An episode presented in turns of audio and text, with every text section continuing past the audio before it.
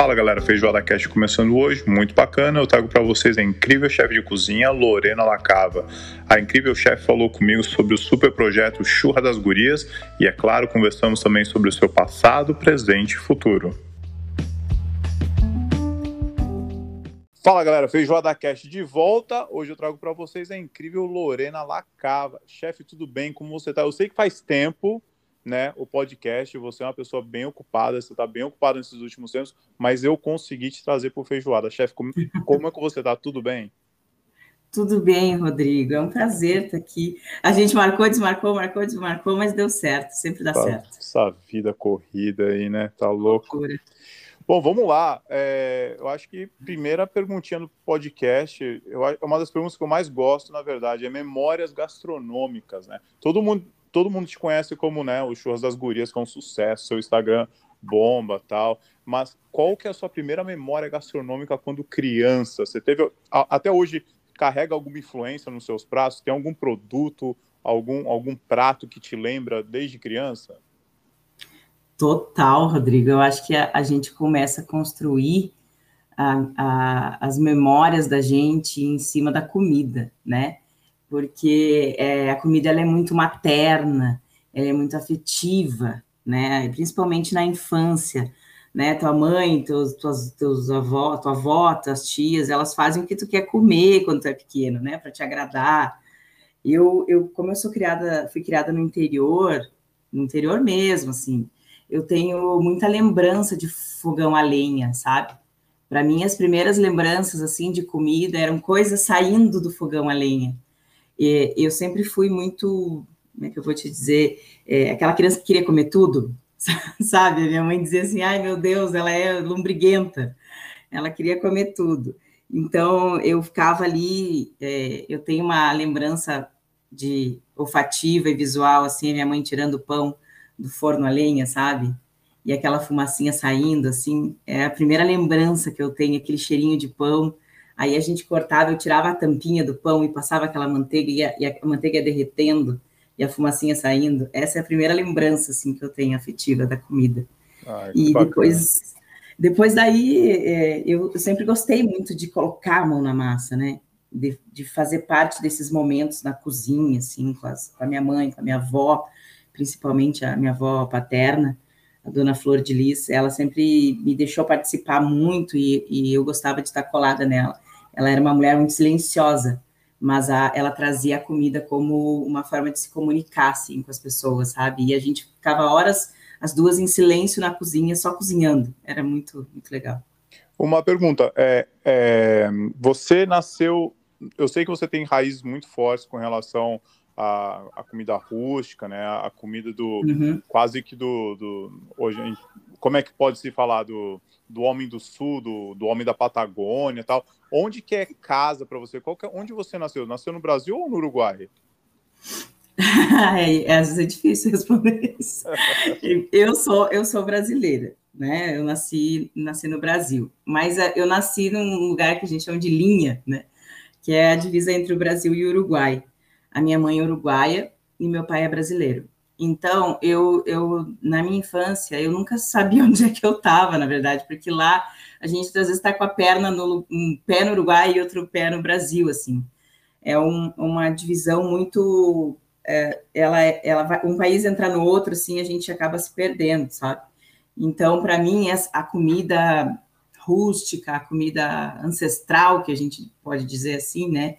São coisas uh, elementos muito básicos, assim, que é o que eu gosto de cozinhar, é, foi o que me fez me fez, fez a, minha, a minha comida de, da vida, assim, da infância, né? Então, a minha, como a minha mãe é uruguaia, muitas coisas, os uruguaios têm muito, eu tenho muito italiano também na família, então também traz essa questão dessa comida mais uh, pesada, a comida aconchegante, que é a comida italiana, né, assim, das nona. Então, é, se juntou tudo, assim, né? O rústico dali do Uruguai, o assado, que era uma coisa muito comum, com essa, com essa junção da vertente italiana, assim, da parte da minha mãe. Eu sou apaixonado, né, por churrasco, a comida rústica, a comida cozinhada na chapa, o caramelizado ali, né? Quase que pegando uma cor, quase que queimando. Eu, Eu sou maluco por isso, eu sou fã do Francis Malman. Depois que eu achei ele no Netflix, eu me apaixonei, fui atrás, comprei os livros. Eu acho top, né? Ainda mais hoje. É demais. Eu, hoje, olhando a, a, comida que você faz e aquilo que você representa, eu vejo bastante o que aconteceu com você na tua infância, essas memórias. É, reflete bastante hoje na comida que você cozinha, né? É, e assim, e, e a gente tem muito essa coisa de, ah, é só carne que a gente faz no fogo, né?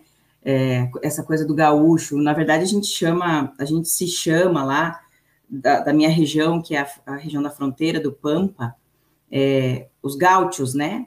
Os gaúchos são os, os, gaúchos, uruguaios e argentinos dessa região, desse bioma. Então, uh, a gente não faz só a carne, né? A gente faz a sobremesa, a gente faz o pão, a gente faz os acompanhamentos ali no, na chapa, no fogo mesmo, nas brasas, na grelha. Então, tudo isso faz parte da nossa forma de, de, de se alimentar. Boa, bacana. Partindo um pouquinho mais para a parte da adolescência, eu queria saber quando chega aquela hora, né, de escolher profissão, sempre existe uma pressão da sociedade ou mesmo da família. Como é, como é que foi? Porque eu sei que você não é, cozinha não foi tua primeira opção, né? Pelo menos no início, né? É, você você partiu para um outro caminho, certo, chefe? Sim, é, é porque assim, meu, a gente sofre influência da família, né, para fazer uma decisão assim. E aí, é, na minha época, não existia muita possibilidade, eu digo assim, de liberdade de escolha, sabe? Existia assim, ah, tu pode fazer isso, medicina, veterinária, é, agronomia, é, enfermagem, fisioterapia, eram cursos básicos e são cursos muito bons, mas talvez se eu tivesse essa possibilidade na época, eu tivesse escolhido outra coisa. Mas eu, eu não me arrependo, assim, eu escolhi veterinária porque meu pai era veterinário, uh, meu irmão tentou me puxar um pouco para medicina, porque ele era médico, a minha mãe tem a formação de é bióloga, então não tinha muito muita brecha para eu querer ser cozinheiro nessa época, né? E, e aí acabei indo para a faculdade de veterinária, entrei na, na Universidade Federal de Pelotas, é, fiz o curso, fiz mestrado na área de produção, de produção animal, de ciência animal, e acabei partindo para a área acadêmica, logo que me formei, trabalhei um pouquinho com, com clínica, depois é, eu passei no processo seletivo na universidade aqui no Paraná, que é onde eu moro hoje. Aí eu comecei a dar aula na Universidade Estadual aqui, do Centro-Oeste do Paraná, dando aula de, nos cursos de veterinária e agronomia. Aí eu fiquei um pouco saturada dessa parte é, burocrática da eu, eu sempre fui meio rebelde, sabe, Rodrigo? Então eu não me adaptava muito bem assim é, nesses contextos de tem que fazer porque tem que fazer e ninguém me explica por que, eu tenho que fazer aquilo, entendeu? Ou não posso fazer só porque não posso fazer. Então eu comecei a não me adaptar muito no, nesses processos da uh, burocráticos assim da universidade. E eu achava coisas meio sem fundamento. Eu queria dar muita aula prática para a galera, queria levar a galera para o campo para eles conhecer como é que é ser um veterinário de verdade, enfim. E aí acabei tendo uma proposta de uma cooperativa de carne aqui da região, bem forte, que foi o que me foi me levando assim dentro do mundo da, da, da carne, sabe? Mais especificamente. Eu trabalhei um tempo nessa cooperativa, já já tinha meus dois filhos, eu tenho dois meninos, e o, o meu mais novo era bem pequenininho, e, e, eu deixava ele muito cedo na escolinha, com três meses, e passava o dia fora, depois voltava. Em função desses problemas da família, assim, de, de da responsabilidade que a gente tem como mãe, eu acabei precisando escolher pela minha sanidade mental, porque eu sou muito orca, eu sou orcaholic total, eu trabalho demais, então eu acabava perecendo, deixando a minha família perecer, assim, eu tive que fazer uma escolha naquele momento. Aí eu resolvi ficar em casa um tempinho, esse meu tempinho foi um mês, tá, André? um mêsinho só. Aí eu fiquei em casa e acabei achando que eu tinha, tinha tempo, né? Tinha tempo sobrando. Aí eu falei para meu marido, viu, eu vou, acho que vou fazer uma faculdade nova, o que, que tu acha? Ele, ah, pois é, tudo bem, porque ele não contraria, né, o coitado, não é louco? Aí eu, eu fui ah, fazer gastronomia, eu adoro cozinhar, sempre gostei, assim, de cozinhar, sabe? Eu sempre fui a cozinheira da turma, eu sempre fui a cozinheira dos amigos, todo mundo dizia assim, nossa, não, não, não, vamos fazer jantar, é a Lorena que tem que cozinhar. Então era aquela coisa assim, e eu falei, vou fazer uma coisa que eu adoro, que é cozinhar, eu vou para a escola de gastronomia. E aí eu comecei, eu, antes do, de surgir o churras, eu fui para a escola de gastronomia, né? E aí, lá na escola de gastronomia, eu percebi que, tipo, até meus professores, eles não tinham embasamento de proteína, da carne propriamente dita, da produção, como, quais são as características específicas da carne, como que a gente escolhe um corte, por que que escolhe esse corte, o tipo de fibra, enfim. E aí, tanto que a minha professora de proteína falou assim, ah, Lorena, eu podia dar, dar a aula de proteína pra gente, porque como eu era professora universitária e tal, eu falei, não, legal, vamos fazer. E aí acabou que a gente fez, pegou uma carcaça, e tinha um outro colega que era açougueiro, é, e aí a gente fez uma baita aula, assim, foi muito legal, a galera fala até hoje, e isso foi me nascendo algumas luzinhas, sabe, na minha cabeça. Mas eu, eu comecei de verdade na gastronomia fazendo pão. eu fazia focaccia para vender. Porque aí, como eu tinha tempo sobrando, eu, só, eu comecei a atender fazendas eh, de forma independente. Tá? Com, eu abri uma empresa de consultoria. Então, eu tinha só sete fazendas, duas crianças, a escola de gastronomia, e aí eu resolvi fazer pão para vender, entendeu? coisa pouca, não é, tinha nada para fazer.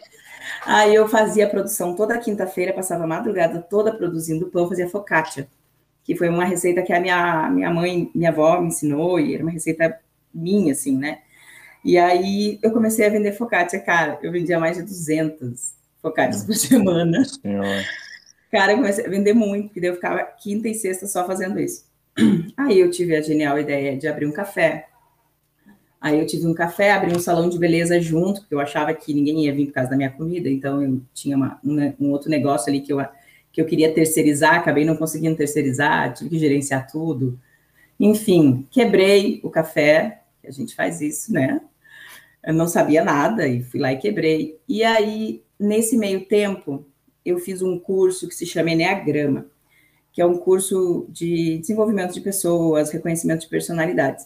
E dentro do Enneagrama, é, na verdade, transformou a minha vida, assim, porque eu entendi é, por que eu era daquela forma, por que eu fazia as coisas desse jeito, por que os meus instintos me levavam para essas formas de, de, fazer as coisas. E daí, num, num churrasco do, do curso, é, não, nenhum dos, dos meninos se, se apresentou para fazer o churrasco, sabe? Aí eu falei assim, bom, já que ninguém vai se apresentar, eu vou fazer o churrasco então. Porque era uma coisa para mim que era natural, entendeu? O churrasco não era uma coisa fora do, do mundo, assim, nossa, uma coisa muito diferente para uma mulher fazer. Para mim, na, na, minha cabeça não existia isso, assim, de ser uma coisa que só mulher faz, ou só homem faz. Eu sou meio que super feminista, mas para mim é, intrínseco ser assim, entendeu? E aí eu falei para a galera, olha, é, vou fazer o churrasco então. Aí todo mundo, ah, beleza, beleza.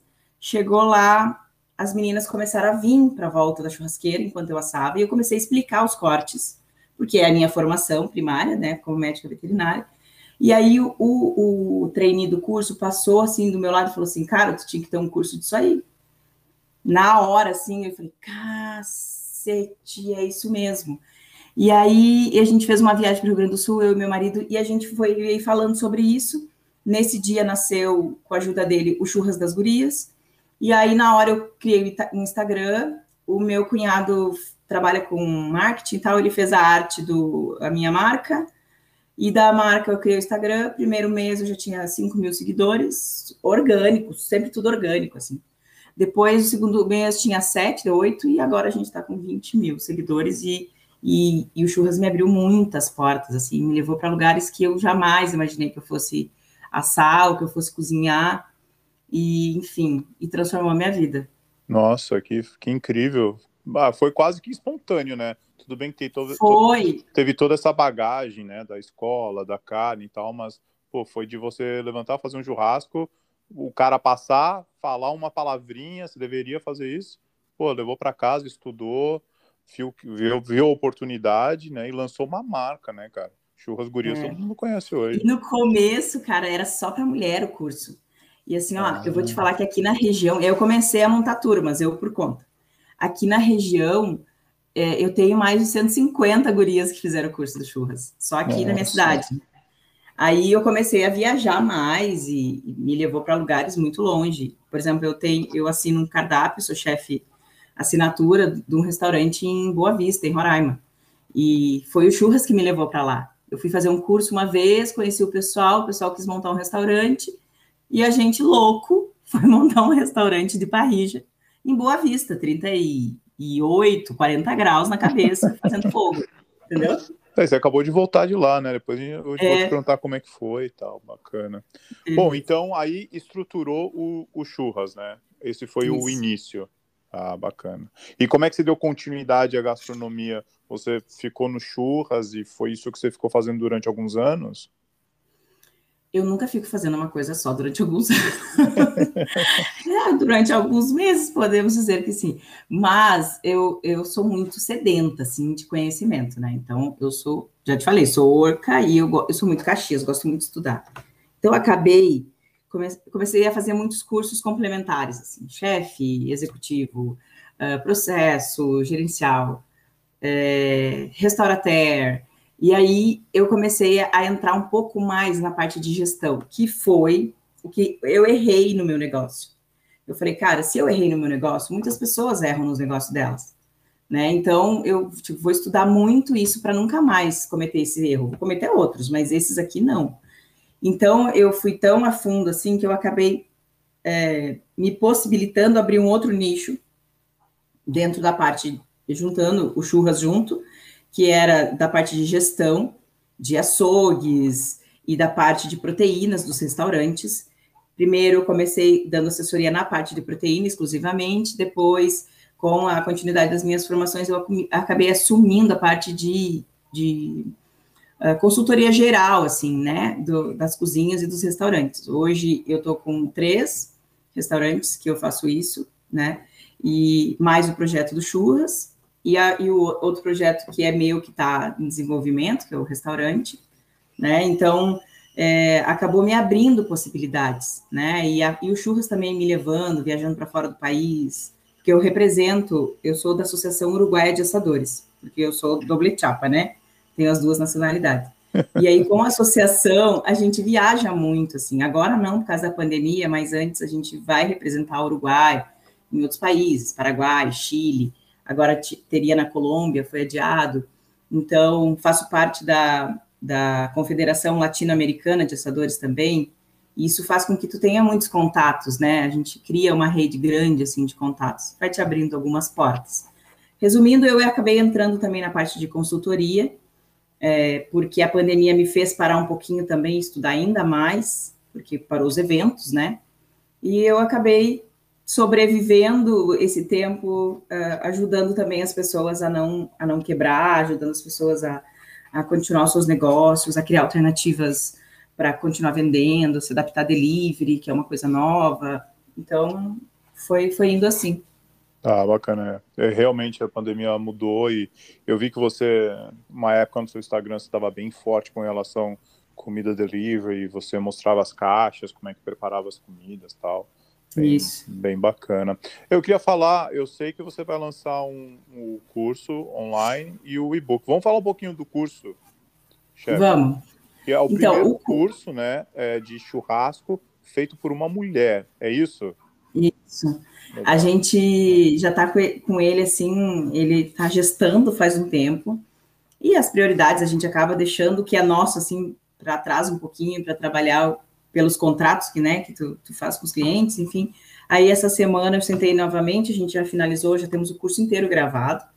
É, a gente só está fazendo a, a, a, finalização da edição e dividindo os módulos.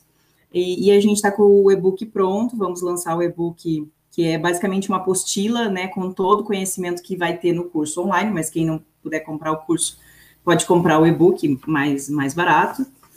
É, a gente vai lançar em algumas plataformas, daqui duas semanas provavelmente já está aí liberado para compra.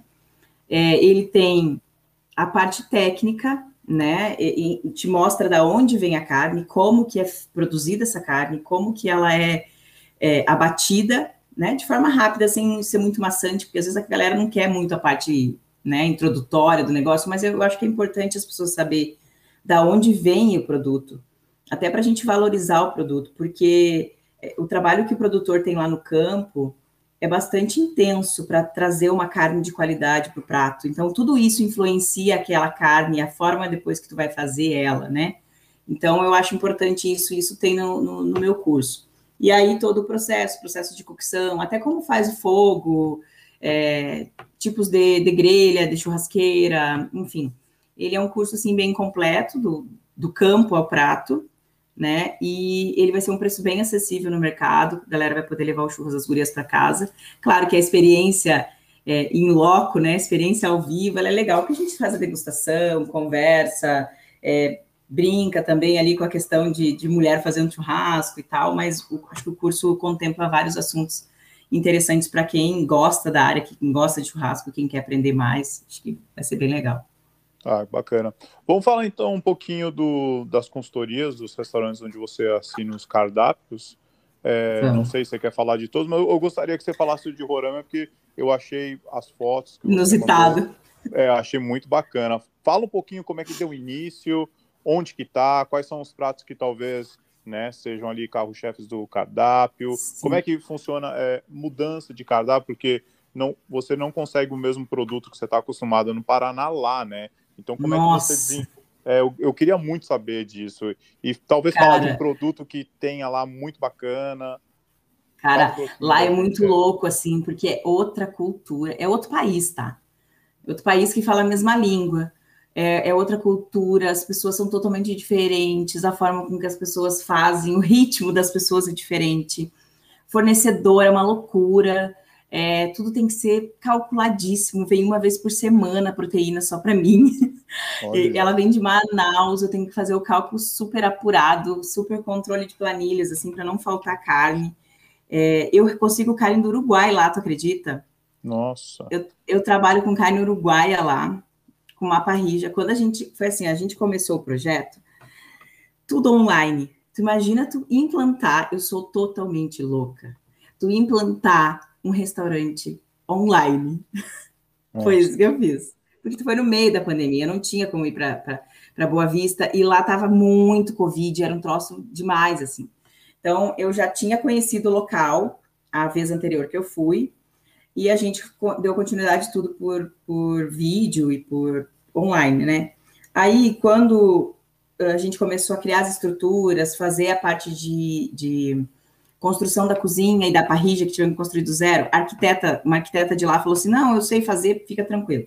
Beleza, a mulher fez, confiei né, na profissional. Quando eu cheguei lá, cara, tu botava fogo no negócio e tudo começava a esquentar dentro da cozinha. As, as torneiras, saía água fervendo, a, a, parte da luz, assim, subia uma caloria para onde passavam uns fios. Eu falei, meu Deus, isso aqui vai explodir na semana de inauguração, Rodrigo, eu, eu fiquei apavorada. Eu peguei a grelha, tirei de cima da parrilla, levei para o estacionamento e comecei a fazer as produções para a inauguração no estacionamento. tu não tem noção, foi uma loucura. Até a gente conseguiu fazer uma estrutura complementar para trazer a parrilla para fora, porque dentro da cozinha ia explodir, não tinha como. É que as pessoas lá, eles não usam o fogo para se aquecer, eles não usam o fogo para cozinhar, porque não é muito quente, é. eles não precisam disso. Então, eles não têm noção de como que é construir uma estrutura para fogo permanente, para autoaquecimento, né? Então, eu tive que trazer a parrilla para fora, aí foi o serralheiro, fez uma base para mim alta, para poder trabalhar. Bom, resumindo, inauguramos desse jeito. Lá, eu, é, é muito difícil os, os produtos, sabe? A matéria-prima, assim, conseguir padrão, conseguir a recorrência de entrega. Então, eu tive que adaptar muitas coisas. É, alguns produtos básicos tem, tem tudo, mas uh, coisas que eu queria colocar, batata doce lá é um pouco mais difícil. É, eu queria colocar uh, pupunha lá, não consegue achar fácil. Então, eu tive que adaptar a minha realidade e também ao paladar das pessoas. As pessoas não conheciam parrija. Elas não sabiam como comer, elas achavam que a minha carne estava queimada. É, voltava prato o tempo inteiro que estava mal passado. Eu tinha vontade de chorar lá, eles queriam carne de torrada. Eu falava, meu Deus, o que, que eu estou fazendo de errado? Por que, que as pessoas não comem a carne está maravilhosa, as pessoas não querem comer? Enfim, né, estamos nesse processo de educação também do cliente e tal. Mas hoje, se eu te contar assim que a galera vai à loucura com o vinagrete que eu faço lá, que é o vinagrete que eu faço em casa, que a minha mãe fazia para mim, entendeu? tem ervas frescas, e aí eu trabalho lá, lá consegui um, um produtor, aí o, o, dono do restaurante teve que começar a plantar, porque não tinha. as nossas ervas frescas, assim, para produzir o vinagrete. A gente vende mais de 30 quilos de vinagrete por semana, meu filho. Nossa. Sabe o que é isso? 30 quilos de vinagrete. O pessoal não tinha é lotado, então. É lotado. A gente sempre tem a casa cheia. Claro, na pandemia deu uma judiada, né? É. Mas a gente sempre está com a casa cheia. É um restaurante simples, assim, a gente não tem menu degustação, por enquanto. É, essa última vez eu fui e coloquei um prato, um prato especial, que é um prato pronto, né? Primeiro, nosso primeiro prato pronto. Então, a gente está engatinhando ainda na gastronomia lá, sabe? Mas para mim é muito é muito legal assim eu me sinto muito realizada mesmo não sendo exatamente o que eu gostaria de dar para as pessoas comer mas eu consigo me satisfazer com algumas coisas colocar meu toque assim em tudo. É, o sabor as pessoas gostam muito mas a mão de obra ainda eu preciso melhorar muito os colaboradores. Então a gente está num processo a gente está engatinhando estamos crescendo vamos melhorar muito ainda. Tem muito potencial mas é, essa é a realidade né a realidade de se implantar um restaurante no Brasil, principalmente é. num lugar onde não tem essa cultura. É, é, lindo a forma com que as pessoas te recebem, eles são demais de carinhosos, assim, mas eles não têm o conhecimento desse tipo específico de, de gastronomia, né? A banana de lá, Rodrigo, eles têm uma banana pacovan que é maravilhosa. Eu, as cozinheiras sabem que eu adoro, elas já fazem no café da manhã para mim. É assim, é muito gostosa. A gente tem uma farofa dela, que é espetacular, é um troço de louco. Eu não consigo essa banana aqui no sul. Ela tem até uma que chegou aqui, uma pacovã, eu provei esses dias, não é o mesmo gosto. É um troço absurdo, assim, de bom. Tem ah. muitas coisas legais lá. Tem caju, tem caju na rua, cai na rua, estica a mão e pega o caju. É louco, é muito lá, é muito massa. Mas é um calor absurdo. Eu, é. primeira vez que eu cheguei, eu achei que eu, que eu não ia conseguir respirar que que quando é eu saí 40? do aeroporto. Cara, num dia tranquilo, tá 36. Tranquilo, de boa, 36. Tranquilo. Mas é 36 amazônico, né? Abafado. Abafado, na então, frente parece da parrilha. que o ar entra. Meu Deus, na frente do fogo tu não tem noção que é. Ah, é louco. O bagulho é louco. é, que legal, ah, bacana. Eu acho que é importante, né, você representando as mulheres e, e deixando tua marca num, num, estado que não tem tanta cultura com relação né, hospitalidade e tal, e está no início, está desenvolvendo que bom que as pessoas as pessoas estão de braço aberto lá toda vez que você Sim. vai visitar tal. Legal, Nossa, chefe. é muito legal. Bacana. É, outra coisa que eu queria é, comentar, né? Você, é, pô, mulher, né? Mamãe já, já é uma mãe, né? Casada e tal. Como você, você sofreu muito preconceito com relação ao churrasco? Uma porque cozinha já é existe machista. preconceito, já é machista, né? e ainda mais Sim. churrasco no sul do país. Não, para lá, vamos começar antes. Tem a mais pessoa, pontos, né? Então vamos lá, vamos lá. Como veterinária, eu já sofria preconceito. Uhum. Porque eu, eu sempre direcionei a minha formação para grandes animais, para bovinocultura. Então as pessoas associam mulheres, cachorrinho, cachorrinho clínica, né? Verdade, Mulher verdade. que trabalha. Até tinha uma, uma, uma, brincadeira que faziam na faculdade, diz assim: é, tu quer ser veterinária ou tu quer ser bonita? Essa era a piada da faculdade. Então, assim, as mulheres que direcionavam, assim, é, a carreira para esse lado da bovinocultura, ou eram, como é que eu vou te dizer para não falar aqui para todo mundo, ou eram mais chucra, entendeu? Sim. Ou não aguentavam. Porque, é. por exemplo, eu cheguei numa fazenda uma vez e a pessoa chegou para mim e falou assim: é, a senhora quer tomar um chimarrão com a minha senhora lá na cozinha? Nossa. Aí eu falei, não, não, moço, eu, eu sou veterinária. Ah, é? E já existe mulher veterinária? Eu digo, putz, é, já existe. Então, era muito, eu já sofria isso na veterinária, né? Então, assim, a gente tem que lutar um pouco mais para alcançar o espaço, a gente tem que estudar muito mais, a gente tem que se esforçar muito mais para ter o direito de concorrer com um homem em algumas vagas, né? Então, uh, quando eu entrei na gastronomia, eu falei, não, gastronomia não é assim, não, né? É um ambiente cozinha, é um ambiente das mulheres, né, minha gente? Não. Quando eu entrei na gastronomia, eu percebi que o mundo era muito mais machista do que eu imaginava. É. E aí a pessoa, como ela, ela, ela não gosta de coisas fáceis, ela resolveu fazer churrasco dentro da gastronomia. Então, tu imagina a luta que foi desde o começo. Mas eu nunca, eu nunca deixei isso me abalar sabe? Nunca deixei isso fazer eu desistir, muito pelo contrário. Quando acontece uma situação, já aconteceu inúmeras, várias, vou só relatar algumas. Quando acontece isso, me dá um sangue nos olhos, assim, me dá uma gana de falar, agora eu vou, agora vocês não sabem quem vocês estão mexendo. Eu já cheguei a fazer, eu fiz um curso uma vez em, em, Santa Catarina, não vou falar a cidade, em Santa Catarina, que na hora que eu comecei o curso para me apresentar, era um grupo restrito de pessoas, técnicos, tá? De uma cooperativa grande. E aí, quando eu entrei, é, eu, é, eu cheguei assim, me apresentei, ah, meu nome é Lorena Lacava, eu, eu sou chefe de cozinha, mestre churrasqueira, sou médica veterinária de primeira formação. A pessoa estava na minha frente, ele fez assim, ó, ha! e começou a dar risada. Nossa, que grosso. Cara, na minha cara, assim. Aí eu olhei, continuei falando, como se nada tivesse acontecido. E, e, e aí eu enchi ele de, de informação técnica, e aí eu, eu fazia umas perguntinhas assim para deixar ele meio que maus lençóis, sabe? No final das contas, o cara tava me pedindo autógrafo, querendo tirar foto comigo, que nunca tinha visto uma mulher fazer uma carne tão boa. Enfim, existe o, o machismo, existe.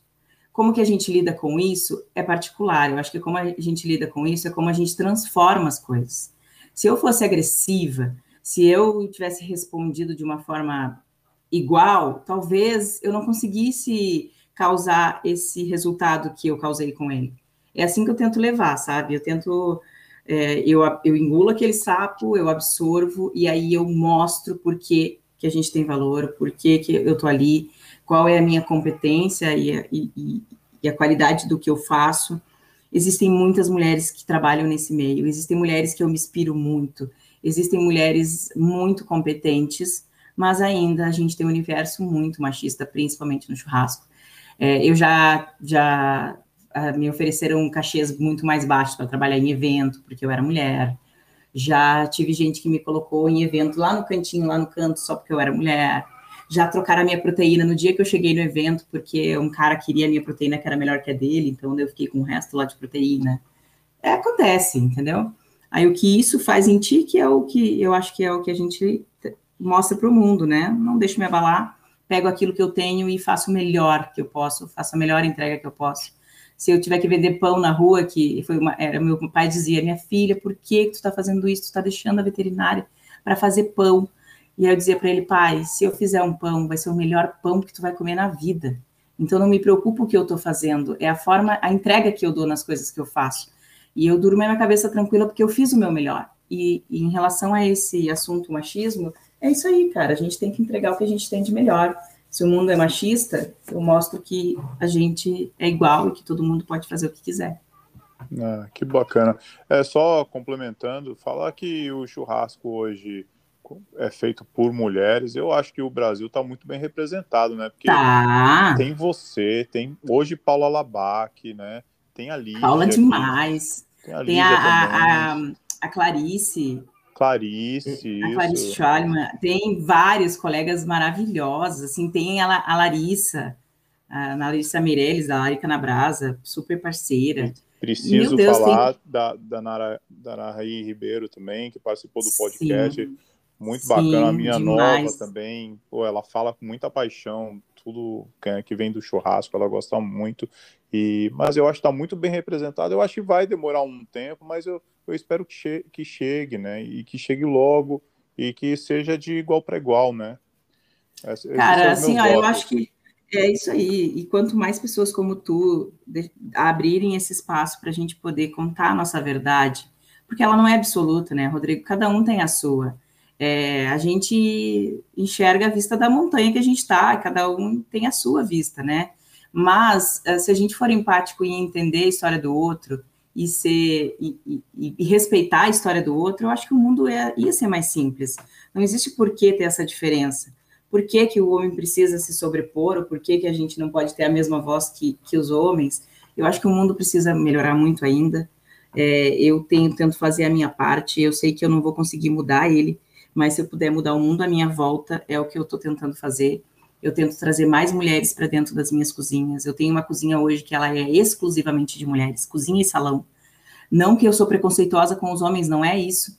É que realmente é, hoje a gente fala de, de mulher, a gente estava falando ah, do machismo, do preconceito moral, né? Aí, mas a gente tem muita assédio sexual, a gente tem muitas mulheres que sofrem agressão em casa. Então, dentro desse grupo mesmo, dessa minha cozinha, são pessoas que têm algumas que já sofreram agressão que elas não tinham independência econômica, que a partir do trabalho que a gente oportunizou, elas puderam se tornar mais empoderadas e decidir o que elas querem da vida delas, sem depender economicamente elas nem os filhos do agressor, que é um problema bastante grave para nós no Brasil. A maioria das mulheres não sai da situação de violência porque elas se sentem e elas têm essa dependência econômica. Então, para uma mulher ser realmente livre, ela precisa ser independente economicamente. Se eu puder fazer isso por elas, é, é por uma delas que seja, o minha, a minha missão na Terra está cumprida. Bacana, bacana. Beleza. Vamos caminhar agora para o finalzinho do, do, do, podcast. Conversa muito boa, mas a gente precisa prestar atenção no horário. Eu queria perguntar para você, são, são duas perguntinhas. A primeira é o seguinte: qual ingrediente, né? É, como chefe de cozinha mesmo, qual ingrediente que não pode faltar nos seus menus? Que se for para fazer um menu novo, você carrega aquele ingrediente, ou pode até ser um prato. Não, você falou, eu sei que você falou do vinagrete, mas talvez um ingrediente muito bacana que você goste de usar nas suas receitas? Cara, eu, eu amo carne, né? Não tem como não falar de carne. É, assim, ó, eu, eu sou muito eclética, tá? Mas eu gosto de todas as proteínas, mas tem um, uma proteína em especial que eu sou apaixonada e que eu amo trabalhar com ela. Eu gostaria de colocá-la em todos os meus menus, que é a entranha, que é um corte, é, é o diafragma, na verdade. No Uruguai a gente chama ela de saborosa, porque ela é muito saborosa, ela tem a, a fibra mais longa, assim, e ela é um músculo de transição entre o, a cavidade torácica e abdominal. Então, ela não tem movimento de tração. Ela é um músculo que só faz expansão, né, da respiração. Ela é extremamente macia e eu tenho uma técnica que eu desenvolvi para fazer ela, que ela fica super suculenta. Sempre gosto de colocar ela em menu se eu tenho oportunidade, gosto de levar ela em todos os lugares que eu faço curso, quando eu consigo, porque às vezes ela é difícil de achar mas a entranha é meu corte favorito, assim, que eu gosto de ter nos, nos menus. Boa, boa, muito bom. E a última perguntinha seria é, dicas para iniciantes, né? Eu sei que a gente está no meio de uma pandemia e está uma loucura, o mundo virou de ponta cabeça, os nossos costumes, hospitalidade hum. mudou, cozinha mudou, mas se alguém, né, começando a fazer um curso de gastronomia, muito interessado, ou que nem está fazendo um curso, mas hoje em dia nem precisa mais, informação está é. em tudo quanto é lugar, né? Não precisa mais de faculdade, acredito hoje para cozinhar, mas é, alguém está iniciando, né? É, uma dica da Lorena, quando saiu da faculdade de veterinária, foi querer virar cozinheira, no futuro chefe de cozinha. Se alguém pudesse ter te dado uma dica naquela época, né, um sussurro no teu ouvido, o que você gostaria de ter escutado, chefe? Cara, eu não sei, assim, especificamente, mas eu, eu gostaria de ter, de ter sido orientada da, de como baixar a cabeça e escutar mais, sabe? Eu sempre fui muito de fazer, eu nunca tive oportunidades, eu criei elas, assim. Claro que Deus me manda e, e agradeço, e sou grata. E oportunidade de trabalho também, mas Sabe aquela oportunidade de dizer assim, olha, eu estou aqui te dando um emprego, assim, assim, assim, assim. E a gente, às vezes, oportuniza isso para as pessoas, as pessoas não levam a sério do jeito que tem que fazer, né? Tipo, você tem uma oportunidade, se um chefe te traz para trabalhar com ele, ou te convida, ou tu conseguiu chegar lá, cara, aproveita, pega essa oportunidade e dá teu melhor. Se não precisar, se não puder dormir, não dorme, estuda entrega mais do que te pedem. O problema é que as pessoas hoje, elas entregam o mínimo, ou não entregam o que as pessoas pedem, ou que a tua função requer. Então, é, não sei se é o que eu queria escutar, mas eu, eu sempre fiz isso muito na minha vida, e eu sinto falta das pessoas que trabalham comigo, não todas, tá? Algumas que eu vejo que tem um baita potencial, a pessoa se limita com mais ou menos. Eu sempre digo para eles a diferença do bom e do ótimo é duas letras, né? bom para ótimo, mas de bom para ótimo para a gente ser é bem pouquinho. Um pouco mais, fazer um pouco mais, pensar um pouco mais na frente, pensar em, nos problemas que pode acontecer e tentar não deixar eles acontecer, né? Então, prever as coisas de uma forma racional, estudar, se colocar no lugar do outro e, e se esforçar muito, assim. Se esforça muito mais do que tu acha que está te esforçando, porque ainda é pouco para te chegar onde, onde tu quer a gente entender que não é fácil, mas o, realmente o que faz a diferença é a forma com que tu te entrega para o que tu está fazendo. Essa eu acho que é o básico de tudo isso aí que eu falei. Oh, muito bom. Pô, valeu, chegamos ao final aí. É, queria te agradecer muito pelo teu tempo. Você acabou de chegar de uma viagem, né? E tem tudo para cuidar, tem todos os seus afazeres aí, onde você mora e todos os seus projetos, está lançando. Parou para falar comigo, só tenho muito a Capaz, Rodrigo. Eu que te agradeço, tu sabe que eu sou muito grata assim à tua abertura. Tu, tu é uma pessoa muito acessível, a gente troca muita ideia, às vezes tá de madrugada aqui, tá de tarde aí, né? A gente conversa aí pelo, é, pelo Instagram e, e, e, se ajuda. Eu, eu tenho que agradecer, agradecer o teu trabalho, porque se foi o que a gente falou esses dias, se uma pessoa só escutar e levar isso para a vida, aproveitar alguma coisa do que tu está fazendo, a tua missão já está cumprida. E eu acho que é isso que a gente veio fazer no mundo, né? Deixar a nossa marca de alguma forma e inspirar as pessoas. E o que tu faz é muito lindo, não para não, tá? Valeu, chefe. Eu queria te agradecer de novo. É, obrigado. As portas estão sempre abertas. Espero quando for para o Brasil, claro, conhecer e, né, a gente poder tomar uma cerveja aí, fazer um churrasco. É, obrigado aí. Tenha um bom dia. Fica com Deus também. Brigadão. Um abraço. Tchau, tchau.